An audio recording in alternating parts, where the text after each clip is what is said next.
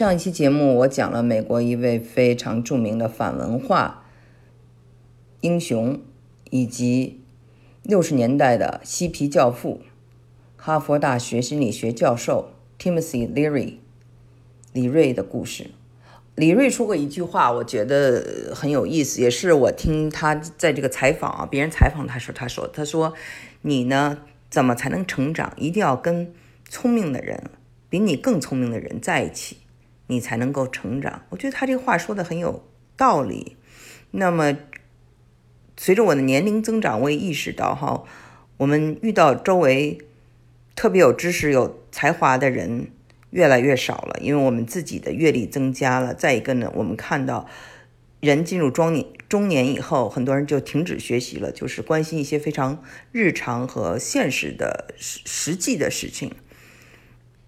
那么反而我就觉得，我从跟年轻人打交道，包括跟我的小孩、孩子们打交道，我看到他们身上有很多我们可以学到的东西，非常聪明的东西。那如果你就觉得很难再遇到啊那些非常让你能感到兴奋的知识分子，或者是有大智慧的人，你该怎么办？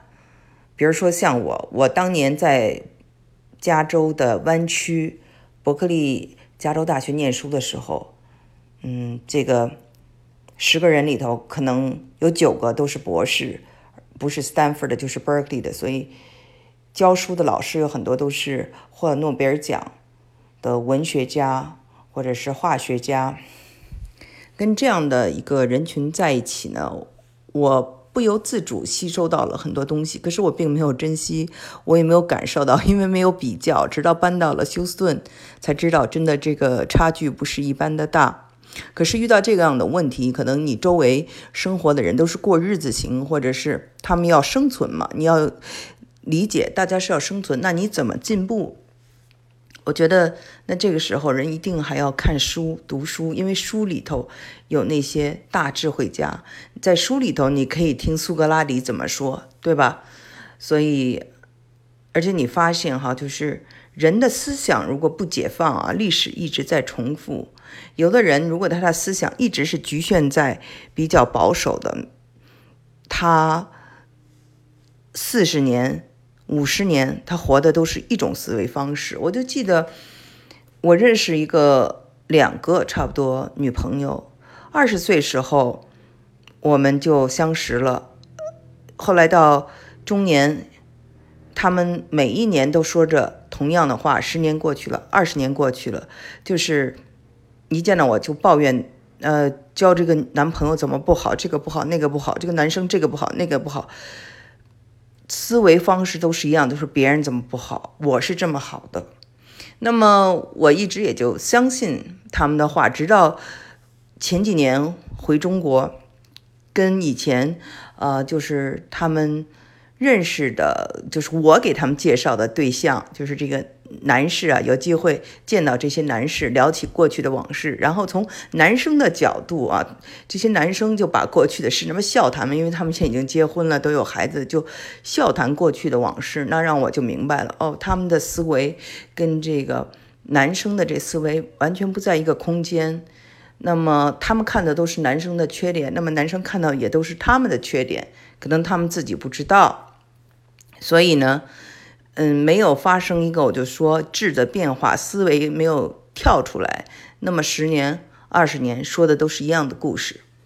所以人呢，不能固步自封，一定要解放自己的思想，解放自己的思想，才能有一个质的蜕变。而且呢，我觉得如果有了一个思想的解放，整个社会都能够进入一种创新。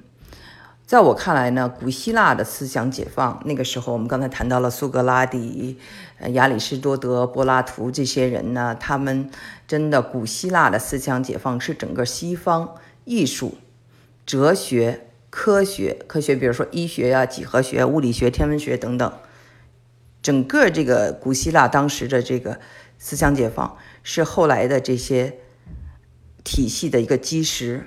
然后我们再说，还有这个。哪次还有这么一个思想解放？就是欧洲的文艺复兴，意大利与欧洲的文艺复兴，使大家从中世纪那种正统的这种宗教啊，政教合一中的黑暗走出来。然后我们知道这些人了，嗯，最有名的当然就是我们最喜欢的《蒙娜丽莎》的作者达芬奇。那么，意大利与欧洲的文艺复兴后来就带来了整个欧洲的工业革命啊，蒸汽机这一系列的，就是让整个的欧洲走在了全世界的前面。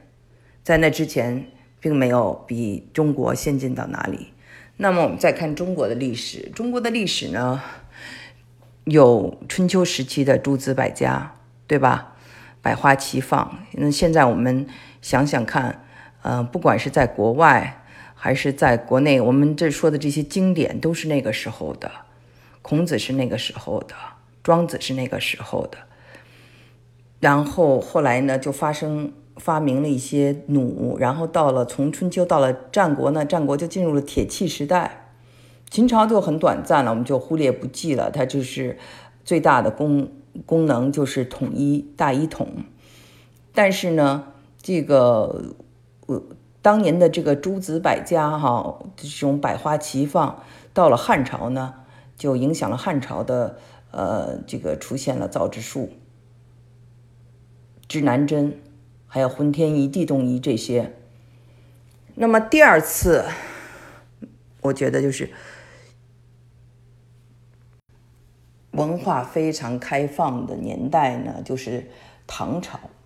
那么因为唐朝的开放，呃，就带来了宋朝。宋朝就发明了活字印刷术与火药，而且宋朝在很多的文化艺术上都。达到了非常高的一个艺术水准。然后我们再看看美国六十年代的思想解放，我花了很多的功夫谈这个美国的六十年代。然后上届我说的这个上一期说的这个 Timothy Leary 认为六十年代就是一个文文艺复兴，美国唯一的一次文艺复兴。那么最后呢，这种思想影响了像乔布斯一代人。也带来了后来硅谷的计算机与网络的革命，而且真的，Timothy Leary 在他出狱以后，八十年代、九十年代年纪都很大的时候，他就是一个呃电脑和这个呃网络的倡导者，而且他准确地预测了网络的繁荣，还有虚拟现实。一九九六年就去世了，那么多么前瞻！我们想想，啊，他生前喜欢的书我给大家讲过，有《道德经》。这种思想解放的宽松时代呢，激发了人们的创造力，促进了后面的社会进步。所以呢，还是应验了中国那句话：要敢想才可以敢干。所以呢，不是说美国任何时候都是非常开放的，也是中国任何时候都比较保守的，不是这样的。每一个时代它有它的开放的时候。那么现在的这个美国就不像六十年代这么开放。所以呢，我们看有些它的这种文化的影响，它是要过一段时间，因为这个，比如说这一段文化影响啊，六十年代它文化很开放，等这些人长大，慢慢就是变为这种领袖或变为这个呃大拿，他要过十几年、二十年甚至三十年。所以呢，嗯，我们是要看到有一个滞后，但是不管怎么说。这种开放包容，我觉得在人的心态里是非常重要的。人人跟人打交道非常重要，嗯，那么一个社会也非常重要。如果你希望有创新，如果就需要一个开放心态，英文叫做 open-minded。